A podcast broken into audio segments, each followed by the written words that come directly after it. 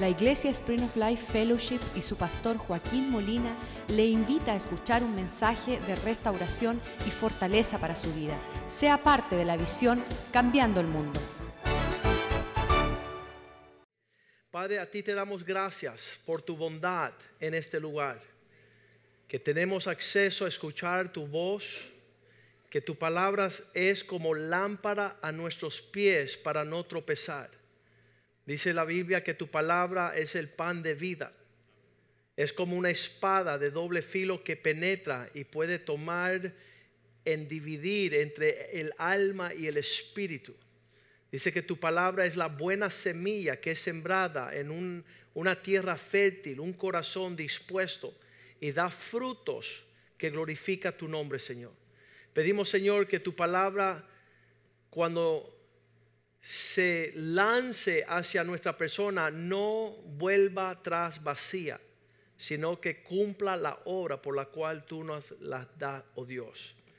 Dice la palabra de Dios, hace del necio una persona sabia, Señor. Nosotros que no teníamos sabiduría, tu palabra nos ha enseñado sabiduría. Y tú has dicho que todo, Señor, es posible si creemos. Y que la fe es lo que nos da la victoria en este mundo. Pedimos que tu palabra pueda venir, porque dice que la fe viene por el escuchar, el oír y el oír de tu palabra. Te damos gracias que podemos ver en un tiempo futuro el fruto de lo que se siembra hoy, oh Dios. Y creemos, oh Dios, que vamos a poder vivir en, como el hombre sabio que edifica sobre las rocas, Señor, y no como el necio cuya cuyo proyecto es la arena y cae en grandes ruinas, Señor. Queremos prosperar, queremos ser exitosos, queremos tener paz y gozo en nuestras vidas, nuestras familias, matrimonios fortalecidos por tu misericordia. Bendice tu palabra ahora, te lo pedimos en el nombre de Jesús. El pueblo de Dios dice amén y amén. Esta semana se celebra el Día de los Enamorados. Y siempre que es esta semana decimos el por qué se celebra febrero 14, día de los enamorados. Nadie sabe el por qué. Nadie sabe. ¿Cómo es? Sí. Día de los enamorados esta semana no va a haber servicio. Ya lo saben, ¿verdad? El que venga a la iglesia lo vamos a votar. Porque es el día donde usted tiene que sacar a su esposa y darle una noche espectacular. Y nos veremos el próximo miércoles, el próximo domingo. Pero anyways, eso fue un un comercial no pagado. el día febrero 14, día de los enamorados, es que los científicos salieron a la jungla y pusieron micrófonos. Y todos los días ellos estaban velando y justamente febrero 14 empezó una, un estremecimiento de gorilas, de monos, de cotorras, de pájaros. ¡Ah! ¡Ah! Y el otro decía, ¡Uy para allá! ¡Uy para allá! El gorila decía, ¡Go, go, go, go, go! Y ella decía, ¡Vaya voy! Y todo se veía activo en la jungla. Y por eso dijeron, este es el día clave donde todo está alborotado. Entonces algo en la atmósfera. Y es un gran problema cuando tú ese día haga a tu esposa, ajá, ajá, y ella diga, ah, ah, ah, ah. No te vista que no voy. No estoy interesado. Entonces es allí en el corazón de Dios donde inicia la expresión del amor.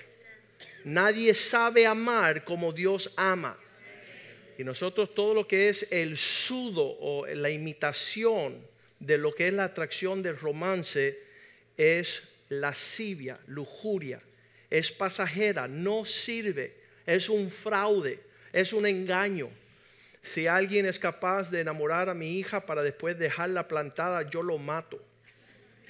Ahora yo quiero llenarme de Cristo para que eso no suceda. You know?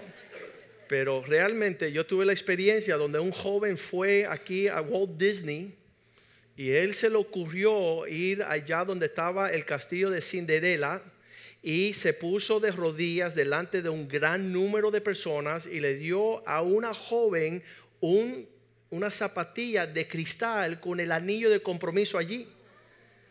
Y él le dijo, cásate conmigo. Y ella estaba como que, oh, se le fue el, avión, wow. Ella pensaba que ella era Cinderela. Pero a los tres meses, el, el principito se metió a escuchar a su mamá y le dijo a ella, lo que te dije allá no es una realidad aquí. Y él la dejó caer de esa cima.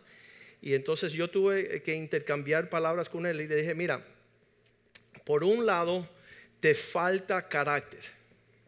Y me da mucha pena tu persona, por un lado. Um, y es triste lo que le hiciste a esa muchacha y, de verdad dejarla caer de esa cima de esperanza y esa gloria de el sueño realizado uh, para dejarla caer en un vacío por, por, falta de tener pantalones. Él se metió bajo la saya de su mamá a escuchar a, a la mamá que no quería que él se casara. Y entonces le digo, y dale gracias a Dios que no lo hiciste a mi hija. ¿Verdad? Porque esos son palabras ya mayores. Y ahí se quedó el cuento. Damos gracias a Dios que Dios en su gracia y misericordia, yo creo que al año o dos años después llegaron a casarse, ¿no? Pero en, ese, interino de, que sí, que no, que quizás, ese es el problema que tenemos. Ahora, el amor verdadero nunca deja de ser. Eso, es la esencia de poder celebrar lo que todo ser humano desea. Cuando R.T. Kendall, un predicador que nosotros amamos y respetamos, tuvo 25 años en Inglaterra como pastor, 25 años ejerciendo, él dice, ¿cuál fue la pregunta número una que me pedía las personas que pasaban por esa, esa capilla cristiana en Londres? ¿Cuál es la pregunta que tiene el ser humano en Inglaterra todos esos 25 años, él decía que la pregunta que las personas hacían es ¿por qué no he encontrado mi pareja en esta vida? ¿Por qué no tengo un compañero? Ese es el vacío del corazón del hombre. Y yo creo que Dios viene a suplir, de acuerdo a su palabra, una forma poderosa. De hecho, cuando estamos eh, viendo este tema, y yo le estaba diciendo al primer servicio que nosotros venimos de un gran linaje de personas desconocedoras de la palabra de Dios y no sabíamos cómo relacionarnos en este tema. yo tenía cinco añitos cuando me estaba yendo a una escuela de primaria y pasó la niña más linda de, de la clase, pasó corriendo por el, ¿cómo le dicen? La parte afuera y yo le caí atrás, esta la voy a agarrar yo y, y, y la, le aquí el bracito, ¿no? Esa muchacha me tenía mareado. Y entonces ah, ya para el, segundo año de primaria, yo vi a otra muchacha y yo le dije, a esta le voy a escribir una carta, le escribí una carta, no sé si tú eh, eras poeta como yo, pero yo le escribí una carta, ¿te quieres casar conmigo? Y le puse dos cajitas, sí o no. Y qué trauma cuando contestó no, ¿verdad? Uno dice, wow, qué horrible. Ah, ya buscando el suicidio a los siete años, porque no me quería esa muchacha. Y entonces luchando a los 10 años, dos novias, a los 12, cuatro novias, a los 16, 15 novias, no los 16, antes, 15. Y a llegar a culminar a los 15 años donde mi hermano mayor lo fui a visitar, él estaba estudiando dentista en Santo Domingo y él y todas sus amistades que eran universitarios, solteros, decían, vamos a llevar a Joaquín, es un muchacho joven, a un prostíbulo. Y entonces yo me quedé ahí sorprendido, yo decía, wow qué locura. Eh, estaba conmigo mi hermanito Jules y los dos estábamos desesperados ahí como asustados, como diciendo no queremos salir del carro y ellos haciendo la burla que las prostitutas salieran a buscarnos para entrar y nosotros nos negamos. Ah, pero ese, enseñamos ese trasfondo para que usted entienda que nosotros venimos de un linaje, de, de un trasfondo donde no había explicación, donde no había linderos, donde no había lo que la Biblia ofrece.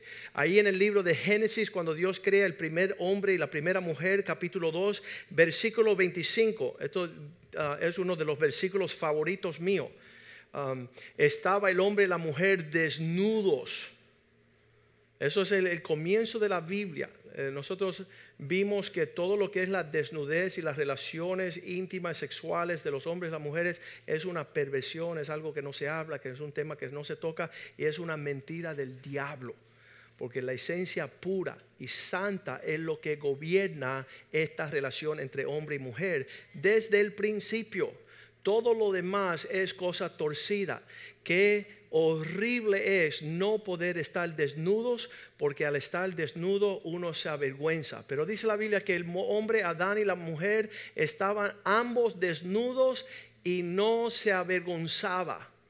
Había una relación de una santidad y una pobreza tal que no se estaban escondiendo, que no estaban huyendo, que no estaban haciendo lo ilícito con la persona ilícita, haciendo cosas torcidas. Un hombre dice que el amor ah, entre esposo y esposa es algo como la chimenea de una casa. En el lugar propio hay un bienestar para la familia.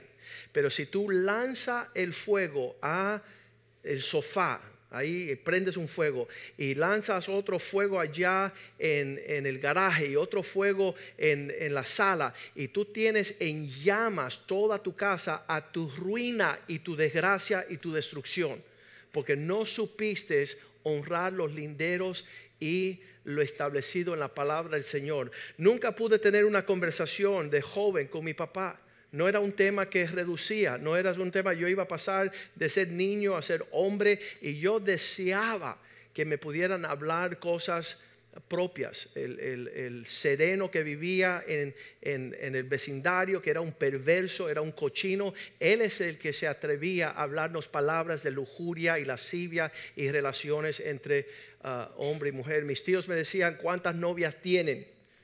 Eh, dar a reducir que el hombre tenía varias mujeres desde que era chiquito. Decían, este va a ser mujeriego, me maldecían de esa forma. Pero doy gracias a Dios que a los 16 años Cristo vino a vivir en mi corazón.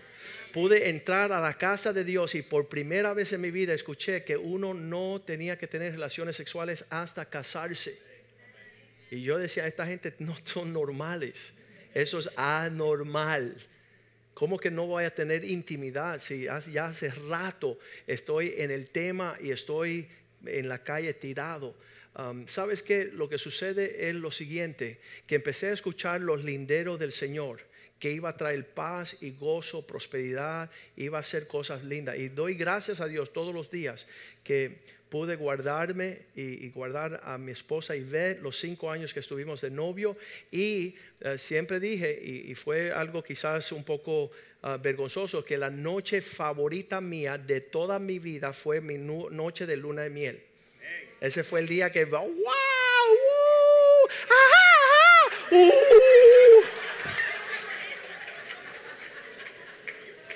yo celebré y ese día fue que yo conocí el por qué Dios había guardado los linderos. Y yo decía, y yo decía, Dios mío, que yo no muera esta noche. Y puedo decir auténticamente que yo disfruté la paz, el gozo, la justicia, estableciendo un fundamento en mi matrimonio que iba a guardarnos por todos los tiempos. Iba a guardar nuestro hogar, iba a guardar nuestra bondad en Cristo. Entonces estar desnudo y sin vergüenza es la meta del Señor. Y para no tener esta vergüenza necesitamos tener vestimentas de honra, de dignidad, que usted no traviese lo que Satanás quiere hacer para robarte lo puro y lo santo de lo que Dios estableció cuando Él está formando esta relación.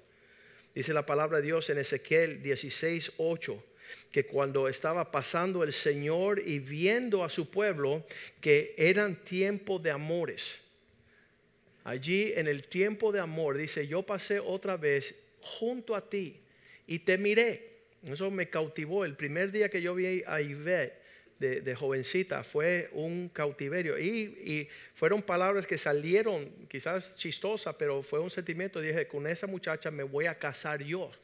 Yo no sabía que yo era profeta y me estaba atando con las palabras de mi boca. Pero fue así. Yo decía, me quiero casar. Dice que eran tiempo de amor.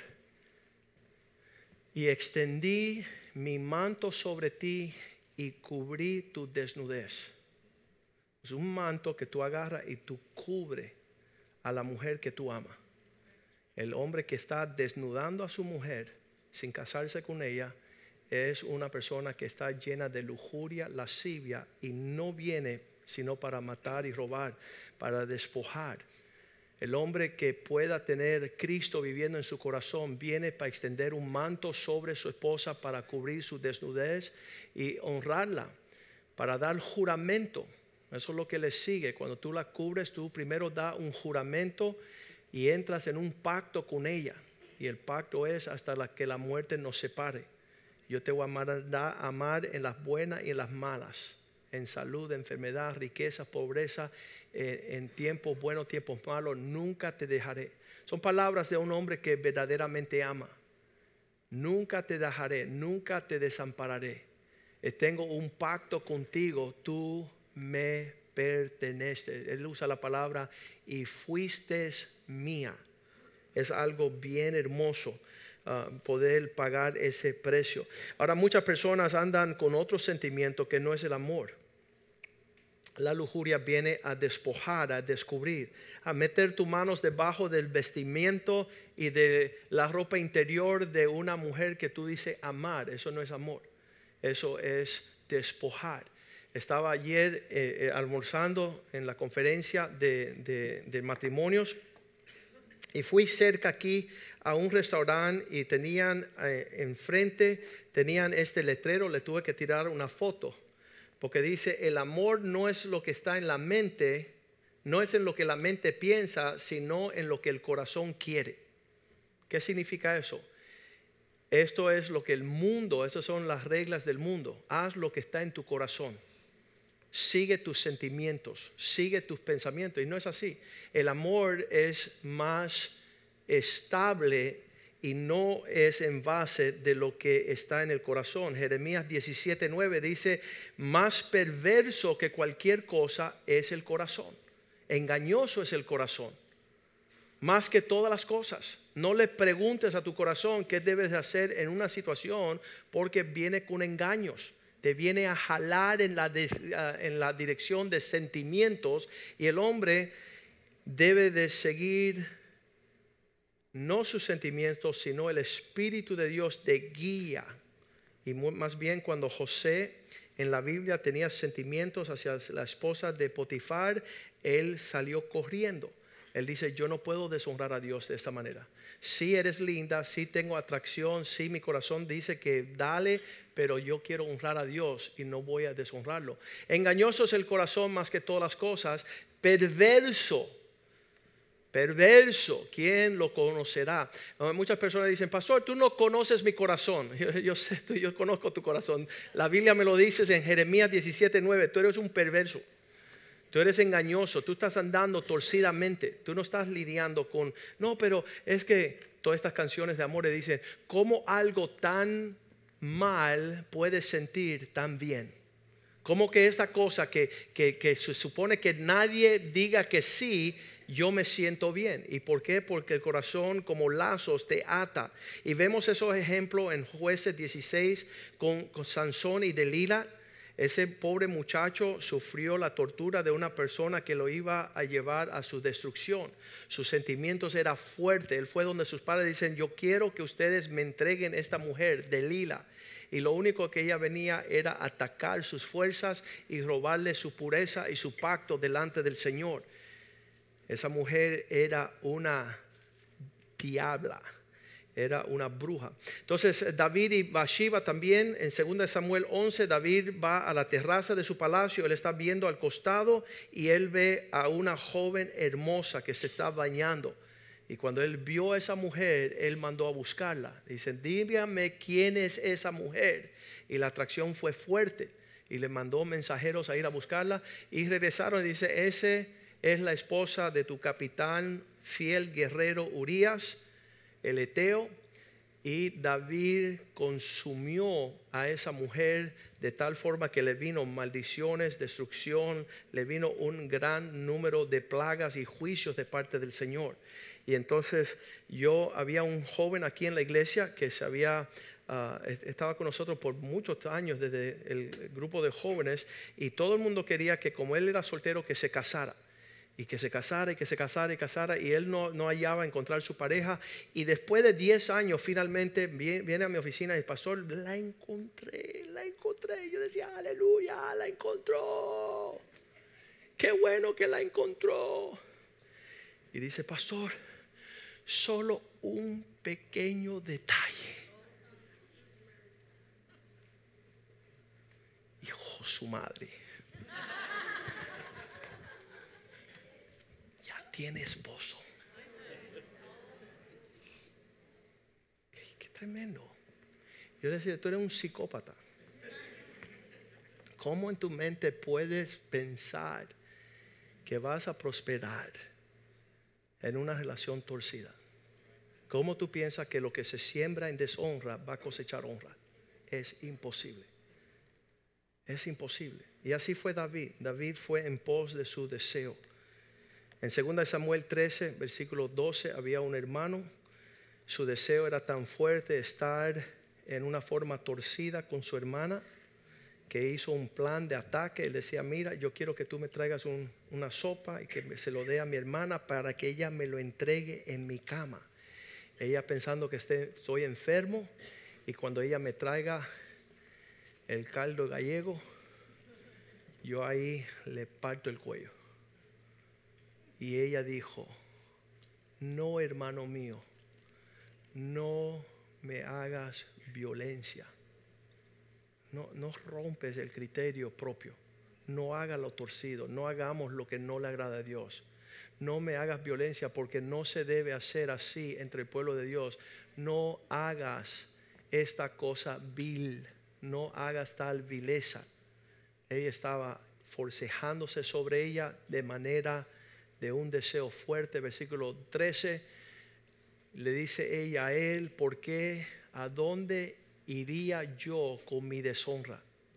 El, hombre no está supuesto vestir a la mujer de deshonra.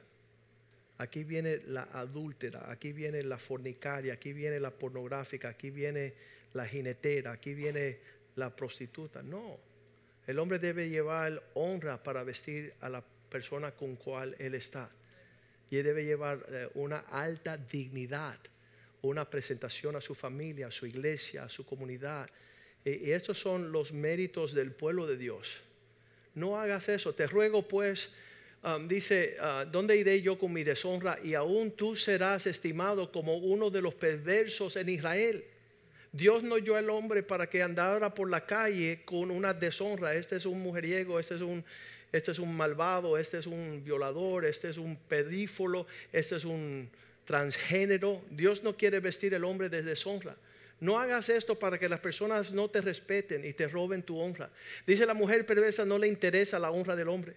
Ella lo quiere desgollar y lo lleva al matadero como un buey que va a ser sacrificado frente al altar de su perversión, su lujuria. Te ruego pues, ve a mi papá y habla, él es el rey. Te ruego pues que hables con el rey, que él no me negará a ti. Hay una forma correcta de poder ir a hacer las cosas correctas, hagamos la correcta. Vamos a andar por los linderos de bendición para que el futuro nuestro sea de bendición. Versículo 14 dice, aún él resistió, rehusó escuchar su voz. Él no quiso oír, sino que pudiendo más que ella, la forzó y se acostó con ella y la violó. Eso es lo que es el fruto de la lujuria. Es una cosa que no tiene linderos, que no tiene restricción. Eso ni siquiera se puede festejar. Tú ves que el 14 de febrero habrá chocolates, habrá flores, habrá globos, habrá toda manera de cosas, pero eso no crea una relación. Si eso creara una relación con la cantidad de chocolate y flores y globos que se dispensan, tarjetas en ese día, nadie tuviera problema por lo que surge, en cuando tú estás buscando realizar y satisfacer tu lujuria. Mira lo que dice el versículo 15, que al instante él aborreció. Este hombre aborreció a esta mujer de tan grande aborrecimiento que el odio con que él la aborreció fue mayor que el amor con que él la había amado. Y le dijo, piérdete. Get out of here. Tú no me vales nada, tú, tú solamente fuiste un sentimiento, fuiste una emoción en un instante, pero tú no me vales nada. Y dice la Biblia que la despidió como un perro.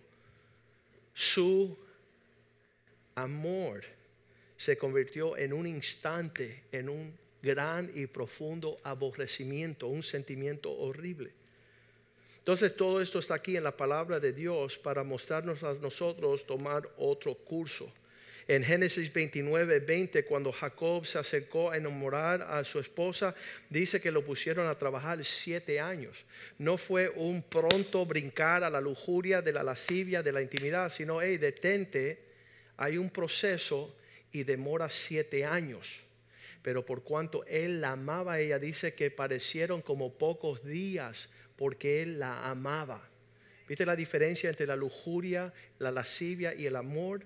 Lo que es enamorarse de verdad, poder trabajar. Y después dice que cuando llegó los siete años, le dieron la hermana mayor, porque era la costumbre, y tuvo que trabajar otros siete años. Y Jacob dijo, 14 no me interesa, y si me pone 21 la espera, porque para mí ella lo vale.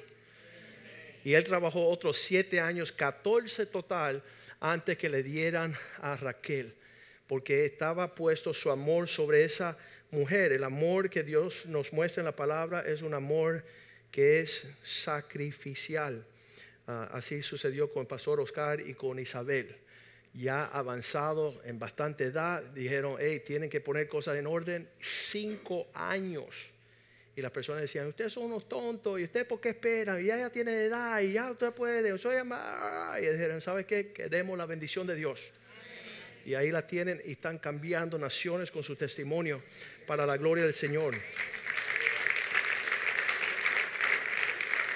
Cantar de Cantares 8, versículo 7 dice que las muchas aguas no pueden apagar el amor. Si tú tienes un hombre que te está diciendo, bueno, ya yo voy a buscar a otro, ya esto se puso viejo, ya eso no puede, ya está apagado, no hay cenizas, no hay llama, no había nada, dice, las muchas aguas no podrán apagar el amor ni ahogarán los ríos. Si diese el hombre todos los bienes de su casa por este amor, de cierto menosprezarían ah, cualquier oferta que no fuera algo legítimo, algo que, que, no sea auténtico. ¿Sabes cuando está el amor en práctica? Primera de uh, Pedro 4:8 dice cuando cubre multitud de faltas, de pecados.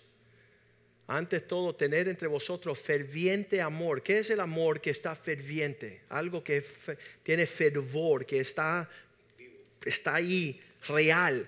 El amor que cubre multitud de pecados. Cuando Ivette me mira a mí, no ve ni una falta por ningún lado. Esa mujer está enamorada. Vamos para 29 años juntos. Ella todavía está, se quedó ciega, yo creo. El resplandor de mi gloria la dejó ciega. Ah, realmente puedo ver todos los días 15, 20, 30, 40 situaciones en nuestras vidas donde puede ser tropiezo para ella, donde ella puede decir, sabes que me equivoqué de la figura, pero no, ella cubre con la multitud de pecados um, y, realmente como ella es perfecta, nunca me ha hecho nada, yo no tengo problemas. Entonces, uh, así es que funciona el amor, el amor deja resplandeciendo tu pareja de tal forma, Proverbios 17:9 ah, dice, cubriendo transgresiones, faltas. El que cubre la falta busca el amor, pero el que divulga, eh, oye, tú te diste cuenta que tienes una cana en la oreja. Están buscando dónde está la, situación. Tienes un callo en el tobillo, lo que sea. Están divulgando esta, es divulgar las situaciones, el mencionar, oye, tú no te diste cuenta lo que me hiciste cuando lo hiciste, como me lo dijiste.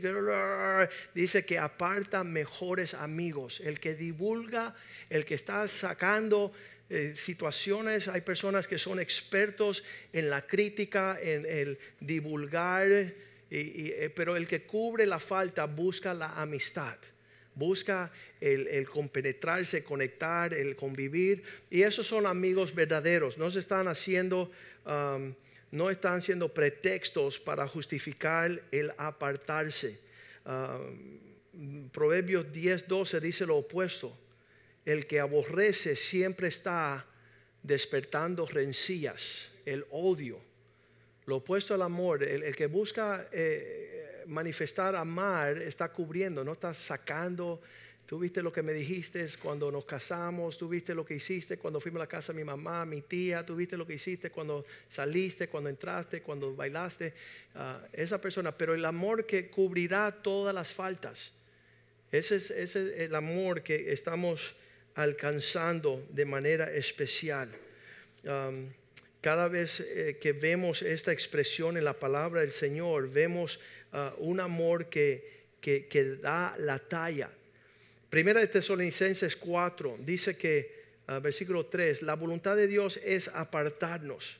Hay algo especial sobre un amor que, es, que, que, tiene linderos, que tiene barreras, que tiene territorio. Dice que esta es la voluntad de Dios para que nosotros nos apartemos de la fornicación. Fornicación es tener una intimidad. Yo le, yo le pregunté al Señor, yo conozco por qué el adulterio está malo. El adulterio está malo porque tú le quitas a una persona lo que es de ellos. Yo, una persona casada como ese hombre, me encontré la mujer, pero le pertenece a otro, es adulterio. Pero yo le decía, Señor, yo soy joven y fornicar no es malo. ¿Qué tiene malo de fornicar? Si ella no le pertenece a nadie, yo tampoco, que nos entremos ahí y podemos pasar el invierno un poquito caluroso. ¿Y, y por qué tiene de malo eso? El Señor dice, porque es una intimidad sin responsabilidad. Uh, es tomar la leche y no comprar la vaca es tener una participación de una intimidad sexual cuando tú ni pagas la casa, ni el colegio, ni los hijos, ni la... Tú no te responsabilizas. Y eso, por eso Dios aborrece la fornicación. Entonces Él quiere que no forniquemos. Y Él lo dice ahí en el versículo 4, que cada uno pueda poseer su vasija sepa tener su propia esposa en santidad y honor. Poder proceder de tal forma que la expresión de lo que estoy viviendo es santo, especial y lleve honra. Versículo 5 dice, no como los gentiles, no como aquellos que están en la concupiscencia porque no conocen a Dios. Y obviamente cuando uno no tiene relación con Dios, cuando uno no está en la casa de Dios, no está escuchando la palabra del Señor, uno anda tirando balazos por donde quiera sin responsabilidad y sin consecuencia. Es un malvado. Y aquí en este pasaje dice que Dios va a juzgar a este hombre. El que rechaza eso no está rechazando a Joaquín Molina, ni el pastor, ni la cristiandad, ni la religión cristiana, ni la casa de Dios. Versículo 6 dice, estos hombres gentiles, ninguno agrave ni engañe a nada a su hermano que tú no comiences algo que no vas a terminar, porque el Señor va a vengar todo lo que caminan de tal forma, como ya hemos dicho y testificado, Dios hace venganza. Dios va a cobrar las cuentas y es una cosa bien, bien, bien tremenda cuando Dios interviene en los asuntos de toda esta intimidad fuera de lugar. Versículo 7, el que rechaza esto Dice, pues Dios no nos llamó a la inmundicia, sino a la santificación. La inmundicia es la pornografía, es el destapar lo que no te pertenece, es verlo desnudo de lo que no es tuyo. Versículo 8 dice, el que, así que el que desecha este consejo, esta palabra, no desecha al hombre. Esto no es usted diciendo, no estoy de acuerdo, ese es tu problema, no esté de acuerdo, pero Dios de todas maneras va a hacer juicio va a tomar justicia en sus manos. Si no, no está desechando al hombre, sino a Dios, quien también nos dio su Espíritu Santo. Todo esto para decir que cuando nosotros estamos entrando en este tema es que vamos a conocer a Dios de verdad. Cuando entramos en Efesios capítulo 3, versículo 17, dice que Cristo comience a crecer de tal forma en sus corazones que ustedes estén arraigados y cimentados en el amor lo que sucede allá afuera es, es una falsedad, es una apariencia. Oh, eh, te, amo tanto, estoy dispuesto a morir y matarte también. ¿Verdad? Todo eso es una maldad. Y vemos los suicidios, vemos las homicidas, vemos los asesinatos diarios, porque las personas están metiéndose en ese fuego. Había uno deportista aquí en, en- en los Estados Unidos y él tenía cuatro hijos, un contrato de millones de dólares y él le prometió a su amante irse y divorciar a su esposa y dejarla. Y ella insistía, insistía. Cuando pasaron cuatro años, ella lo llamó y le metió cinco balazos en el pecho. Ya que tú me estás engañando, ya que me estás teniendo un, un fraude, tú no estás en verdad con esta relación, pues ni, ni para ti ni para mí. Y lo mató a él y después se suicidió ella. Y eso es todo es el ambiente y el clima del infierno, cuando eso- esos sentimientos se desprenden fuera del propósito de Dios. Pero nosotros arraigados y cimentados en el amor, versículo 18 dice, así de esa forma podemos comprender juntamente con todos los santos, escucha, cuál es la anchura, la longitud, la profundidad y la altura. ¿De qué? Versículo 19, del amor de Dios, de conocer el amor de Cristo. Esto excede todo conocimiento para que seamos llenos de la plenitud de Dios. Cuando tú te llenes del amor, tú no vas a defraudar a tu compañero, a tu esposa. Ah, estaba yo ejerciendo un funeral esta semana y me presentan el esposo de la difunta. Mira, este es don Pedro y yo me acerco, saludo a don Pedro. Y cuando ya yo hice todo el servicio y estaba saliendo, don Pedro me dice, este es mi acompañante. Y yo miré el ataúd y yo decía, "Eh, este va a ser cantante y ella lo acompaña en el piano, ¿no? No, ella es una señora que vive en el apartamento donde él trabaja y fue la causa de la discusión por la cual él pierde a su esposa. Entonces Satanás siempre está tirando sus dardos, sus misiles, está contaminando, tirando cizaña porque quiere destruir al hombre. Esa es la final. Y quiere destruir el hogar y quiere destruir el testimonio que Dios tiene con el propósito de esa familia. Me encanta Juan 3:16. Conocer el amor de Dios es ver cuáles son los sentimientos de Dios que dice, por tanto Dios amó tanto al mundo. La forma de amar es que Él dio. Él fue sacrificial, que ha dado su único hijo para que todo aquel que en Él creyera no se pierda, mas tenga vida eterna. Aquí es que vemos, si tú meditas en esta escritura, tú nunca vas a dejar tu esposa. Tú nunca vas a dejar tu hogar. Tú nunca vas a proceder de manera de deshonra, sino que tú vas a derramar tu vida por aquellas personas que tú dices amar. No hay amor más grande que esto, que uno entregue su vida, sea sacrificar para aquellos que aman. Vamos a ponernos de pies esta tarde y damos gracias a Dios por su palabra.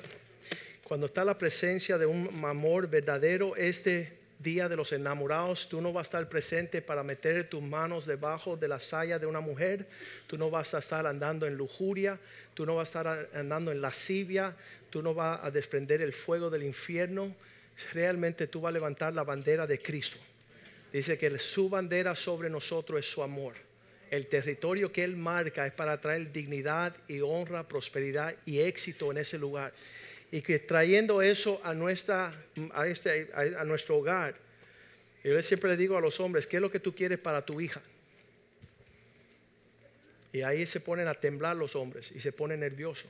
Entonces, tal y como tú quieres que tu hija proceda, así tú tienes que proceder con su mamá. Así tú tienes que vivir, de tal forma que tú traigas honra y excelencia. Porque si andas de otra forma, realmente las lágrimas serán de sangre. Y el despojo, este pastor evangelista Gigi Ávila, su esposa, su hija se fue con un individuo y el resultado fue 11 puñaladas. Y él la mató. Y tú dices, wow, ¿qué, ¿será esa la herencia que deja un cristiano a sus hijos? No. El territorio está bien marcado. Hay, yo me gozo, sabes que cuando nosotros entramos en Cristo, yo conocí a Ivette y empezamos a tener una relación uh, de la forma de Dios, en, algo bien especial. Tuvimos de noviazgo cinco años y a lo largo de estar casado 15 años, hace como dos años mi hija uh, entró a un closet donde mi esposa tenía como cinco carpetas de todos nuestros cinco años de noviazgo. Y mi hija se sentó y empezó a leer cada carta, empezó a leer cada vacaciones, cada celebración. Por cinco años no había una lujuria, no había una carta que mi hija no podía, no había una foto desnuda, no había nada indebido. Y ella pudo saber el desarrollo de un hombre que amó como Cristo ama. con una pureza, una santidad, algo limpio, algo puro. Y sabes qué? Fueron años donde yo era mucho más joven, pero el Espíritu Santo hizo la diferencia. La presencia de Cristo, el poder honrar a mi esposa y bendecirla y no despojarla a la lujuria y la lascivia de mi deseo. Así que esta mañana Dios quiere cambiar la historia y el legado de su familia. Hay, hay mamás que están viendo que sus hijos están esperando por casarse y dicen, ¿por qué ya no lo dejan tener novios? Por ahí está el nieto de Julio que hace seis meses está saliendo con la hija de Joa. No creo que Julio se, se ha enterado. Yura tiene tres años y Aliana tiene tres años también y anda de manos por el parque. Y yo digo, Dios mío, ya están saliendo y no se han dado cuenta. Julio está muy ocupado con la escuela dominical. Pero si él no se casa con Aliana, yo voy a votar a Julio, a Julietita y a John Davis de la iglesia. Porque él no tiene derecho de defraudar a esa niña. Vamos a cantarle al Señor y dejar un legado de bendición a los nuestros.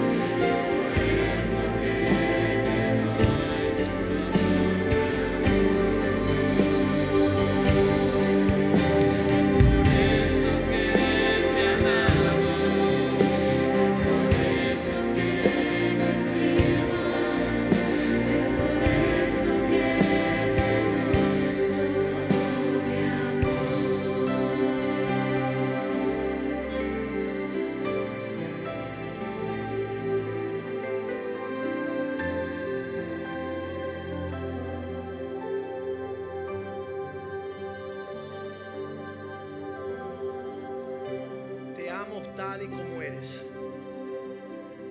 No necesitas atraerme con tus vestimentas, con el pelo que no es tuyo, con la pintura, con los atractivos de una apariencia física, porque yo he decidido amar quien eres en esencia. Que sea auténtico y genuino mi atracción hacia tu persona, porque Dios así lo dispuso. Dios me dio que tú fueras un regalo para mí, para que yo te cuidase. Para que yo el día que me presente delante del Señor Puedo decir, Señor, lo que tú me diste como regalo, lo he cuidado. No he permitido que Satanás me robe y me engañe. He guardado el porte por tu Espíritu Santo y por tu presencia, por tu gracia, Señor. Tú has permitido que yo pueda restaurar, reconciliarme, arreglar cuentas antes de presentarme en aquel gran día. Padre, te doy gracias por cada persona que ha escuchado este mensaje. Y no viene este mensaje para condenar al hombre, sino para bendecirlo, para señalar el camino de la bendición, para anunciar las buenas nuevas de tu paz y de tu gozo. Porque tú has dicho que el que está en Cristo Jesús no hay condenación. Ya lo que sucedió en el pasado, Señor, está bajo tu sangre. Te pedimos perdón. Cúbrenos y lávanos. Y a partir de hoy, Señor, permite que nosotros amemos, pero no solo en palabras, sino en hechos. Que podamos tener el mismo sentir que hubo en Cristo hacia nosotros. Y que tu pueblo sea bendecido y prosperado principios de tu palabra, oh Dios no en el romance de la lujuria y la lascivia de este mundo, sino en el amor que es derramado en nuestro corazón por el Espíritu Santo. Que nuestra palabra, nuestro pensamiento y nuestra conducta refleje esa pureza, esa santidad, esa dignidad y esa honra. A ti te daremos toda la gloria y la honra, Señor, porque ha sido tu obra en medio de nosotros, Señor, tus maravillas y tus prodigios para nosotros disfrutar y nuestros hijos por generaciones. Te damos gracias y esto todo te lo pedimos en el poderoso nombre de Jesús. Amén, amén y amén. Dios les bendiga. Salúdense unos a otros en el amor del Señor, la cafetería.